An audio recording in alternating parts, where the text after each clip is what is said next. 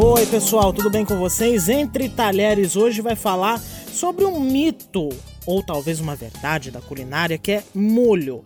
A gente já ouviu várias vezes isso em competições culinárias. O Masterchef, por exemplo, diz que todo prato tem que ter um molho. Será que é verdade? Vamos conversar com o Pedro Ramos, do Senac de Campinas. Pedro, muito obrigado pela sua presença entre talheres. É um grande prazer estar participando com vocês aqui desse podcast. Então já deixo o meu forte abraço a todos os ouvintes. Então vamos lá. Bom, eu já começo, ô Pedro, justamente com essa pergunta. É verdade que todos os pratos têm que ter um molho acompanhando? Quando a gente pensa em preparar algum tipo de prato, necessariamente vem na nossa cabeça a necessidade de colocar algum molho, de, de preparar algum molho para acompanhar esse prato. Mas nem todo prato deve ser acompanhado de algum tipo de molho. A função dos molhos, na verdade, nos pratos em geral, desde os pratos de cozinha fria até os pratos de cozinha quente, é trazer mais sabor, aroma e complementar e evidenciar principalmente as proteínas ou aqueles elementos principais de pratos vegetarianos ou veganos. Porém, existem alguns pratos que não necessariamente precisam acompanhar molho e nem por isso deixam de ser saborosos. Um bom exemplo é o prato espanhol, né, a paella, que não precisa, não leva nenhum molho e nem por isso deixa de ser um prato saboroso, gostoso e né, não, não pede aí nenhum molho para complementar o seu sabor. Qual que é o segredo para fazer um bom molho? O segredo da preparação de um bom molho está em harmonizar seus sabores e aromas ao restante dos ingredientes do prato. Molho não deve se sobressair de forma a apagar os outros ingredientes. Ele deve necessariamente equilibrar a gordura, a acidez, doçura, sal, entre outros elementos, né, como especiarias, temperos em geral, e pode fazer, claro, uma grande diferença na hora de servir o seu prato. Mas para isso você precisa saber aí harmonizar esses elementos que eu falei agora. Entendi. Vamos então para as dicas práticas.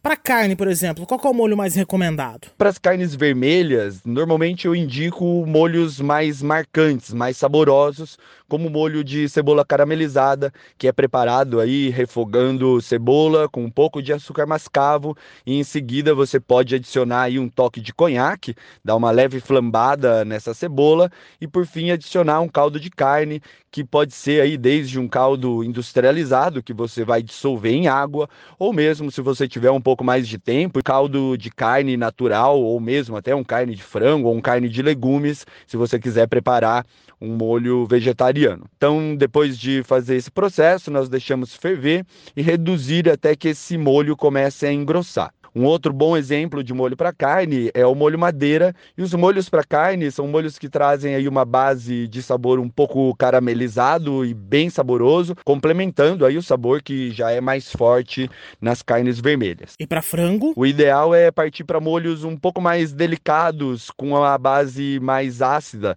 como o molho de mostarda e mel, que é preparado de diversas maneiras, desde um molho mais simples, misturando a simples mostarda amarela comum com um pouco de mel. Ou podemos partir aí para um molho um pouco mais gourmet, misturando a mostarda Dijon com um pouquinho de creme de leite, mel e algumas ervas aromáticas. E a de minha preferência é o tomilho. Dentro dos molhos para aves, não podemos esquecer aí do molho pardo, que é preparado com o próprio sangue do frango. E é um clássico que nós encontramos em diversas culturas ao redor do mundo, inclusive aqui no Brasil. E peixe, tem algum molho? Alguns tipos de peixe mais fortes, como o salmão ou o próprio pintado, que é um peixe super brasileiro, podemos usar aí molhos mais saborosos e gordurosos, como o molho de manteiga no azete e alcaparra. Para preparar esse molho, nós colocamos a manteiga numa frigideira, deixamos que ela comece a dar uma leve queimada. E é daí que vem o nome noisette. Essa manteiga levemente queimada traz aí um aroma de nozes, amêndoas e então por isso que vem esse nome. Então depois que essa manteiga dá uma leve queimada, ela atinge aí um tom caramelo, nós adicionamos as alcaparras dessalgadas, isso é bastante importante, e deixa refogar um pouquinho. Outra dica é utilizar os molhos de frutas, como de morango e balsâmico, que serve muito bem aí para acompanhar peixes um pouco mais leves, como a tilápia, a merluza e até mesmo o linguado, que é um peixe super leve, super delicado. Ô Pedro, eu queria compartilhar aqui um, um caos, pessoal. Toda vez que eu vou fazer um molho comum para carne de panela, por exemplo, eu sempre percebo que tem um pouco de gordura na parte de cima. Isso é um erro? Isso é comum? É uma pergunta que muita gente me faz. Muita gente acha que é efetivamente um erro e na verdade, essa formação de gordura ela é natural, já que nós estamos cozinhando uma carne e toda carne possui gordura entre as suas fibras,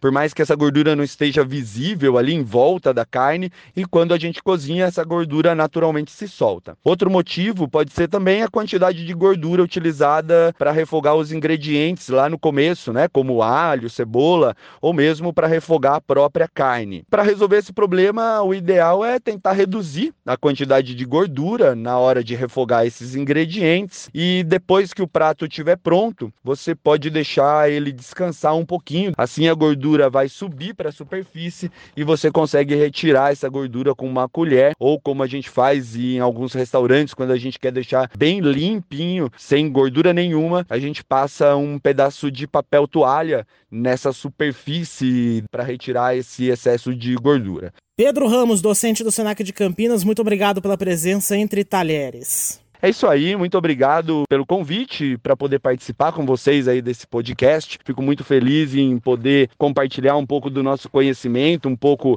aqui da expertise dos docentes do Senac Campinas. É um grande prazer. Aqui no Senac Campinas nós oferecemos um portfólio bem diverso de cursos na área de turismo em geral. Dentre eles aí podemos falar alguns cursos da área de sala, bar e restaurante, como um curso que eu adoro ministrar aqui, que é o curso Planejamento de Alimentos e Bebidas para Restaurantes, mais voltado à gestão de bares e restaurantes. Mas nós temos também todos os cursos na área de bebidas, como sommelier de cerveja, sommelier de vinhos, barista e bartender. Nesse mês de agosto e setembro, acabou de acontecer um evento que nós fazemos mais ou menos aí a cada três meses, a cada quatro meses, que nós chamamos aí de Sala Senac de degustação, onde nós oferecemos diversas palestras palestras e workshops voltadas a essa área de alimentos e bebidas. Para os meses agora de outubro e novembro, nós temos aí diversos cursos começando aqui no Senac, de gerenciamento de bares e restaurantes, diversos cursos técnicos, como cursos de evento,